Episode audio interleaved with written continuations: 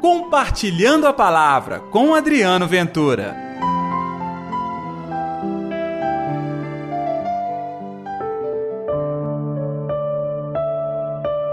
Cuidado para não ser desenganados. Olá, gente, tudo bem? Eu sou Adriano Ventura, está no ar Compartilhando a Palavra deste domingo, dia 13 de novembro. É o 33º domingo do tempo comum. E hoje, de maneira muito especial, com a inspiração do Papa Francisco, nós também celebramos o sexto Dia Mundial dos Pobres. Que alegria levar até você a palavra de Cristo. Não se esqueça de dar like e também compartilhe este programa nas suas redes sociais. O evangelho de hoje, Lucas capítulo 21, versículos 5 a 19. O Senhor esteja convosco, ele está no meio de nós. Proclamação do evangelho de Jesus Cristo, segundo Lucas. Glória a vós, Senhor. Naquele tempo, algumas pessoas comentavam a respeito do templo, que era enfeitado com belas pedras e com ofertas votivas. Jesus disse: Vós admirais essas coisas? Dias virão em que não ficará pedra sobre pedra, tudo será destruído. Mas eles perguntaram, Mestre, quando acontecerá isto? E qual vai ser o sinal de que estas coisas estão para acontecer?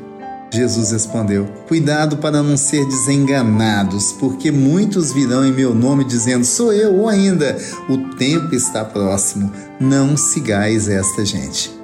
Quando ouvirdes falar de guerras e revoluções, não fiqueis apavorados. É preciso que estas coisas aconteçam primeiro, mas não será logo o fim. Jesus continuou: Um povo se levantará contra outro povo, um país atacará outro país, haverá grandes terremotos, fomes e pestes em muitos lugares. Acontecerão coisas pavorosas e grandes sinais jamais vistos no céu. Antes, porém, que estas coisas aconteçam, sereis presos e perseguidos Sereis entregues às sinagogas e postos na prisão. Sereis levados diante dos reis e governadores por causa do meu nome. Esta será a ocasião em que testemunhareis a vossa fé. Fazei o firme propósito de não planejar com antecedência a própria defesa porque eu vos darei palavras tão acertadas que nenhum dos inimigos vos poderá resistir ou rebater. Sereis entregues até mesmo pelos próprios pais irmãos, parentes e amigos, e eles matarão alguns de vós. Todos vos odiarão por causa do meu nome, mas vós não perdereis um só fio de cabelo da vossa cabeça, e permanecendo firmes queireis ganhar a vida. Palavra da salvação, glória a vós, Senhor. É, o evangelho deste domingo nos convida à responsabilidade. Quando fala do templo, na realidade, ao que tudo indica, quando o evangelho de Lucas foi escrito, o templo já estava no chão. Pois é, até aquilo que a gente pensa que é eterno, que vai durar muito, não dura nada. É porque as coisas neste mundo são inconstantes, sabe? São volúveis, ou seja, elas passam. É por isso que a gente tem que viver com muito amor, com muita dedicação, com muito zelo, em especial aqueles presentes que Deus te deu e muitas vezes nós deixamos de lado. Começa com a nossa família, o amor à nossa casa. Não, não perca tempo, não os deixem longe. Fique com eles, cuide. Ali é um templo de Deus também. E mais do que isso, saibamos nós.